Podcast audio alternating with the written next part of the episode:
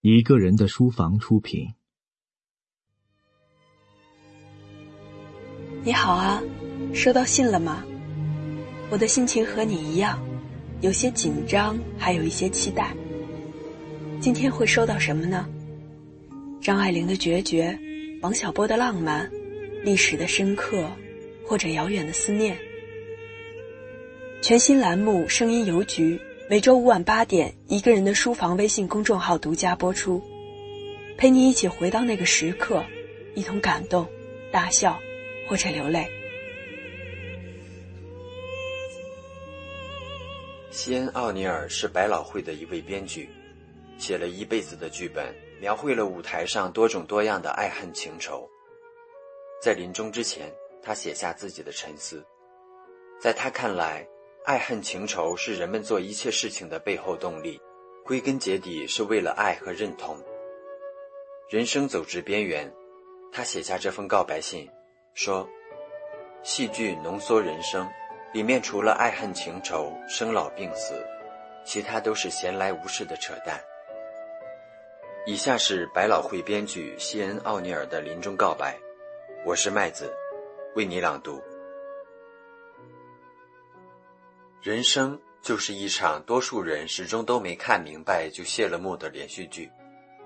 当然，对一部分人来说，它是一场不想看明白，或者不敢看明白的悲剧。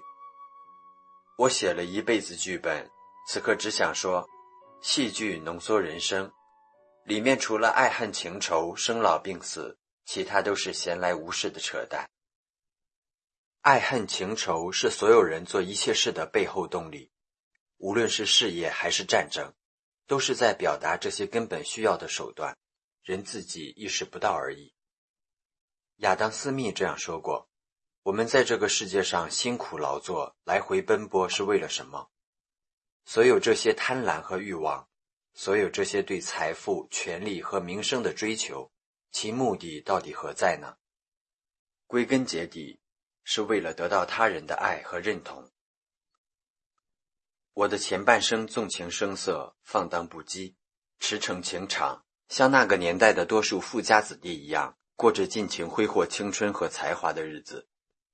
那时，出入我生活里的男男女女为数众多，应酬和派对是每天生活的主要内容。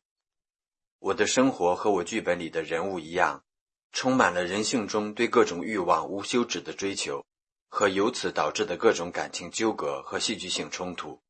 其中，追求感官刺激是我无法克制的无底深渊，大喜大悲是我体验人生的方式，而我从未怀疑过其价值。十一年前，我得过一次突发的心肌梗塞，幸未死亡。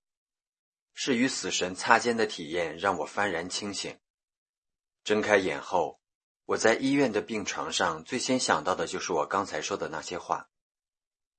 出院后，我开始了在乡间的隐居生活。我竭力精简我的生活内容，坚定地拒绝以前感到难以说不的所有事情，包括得罪朋友。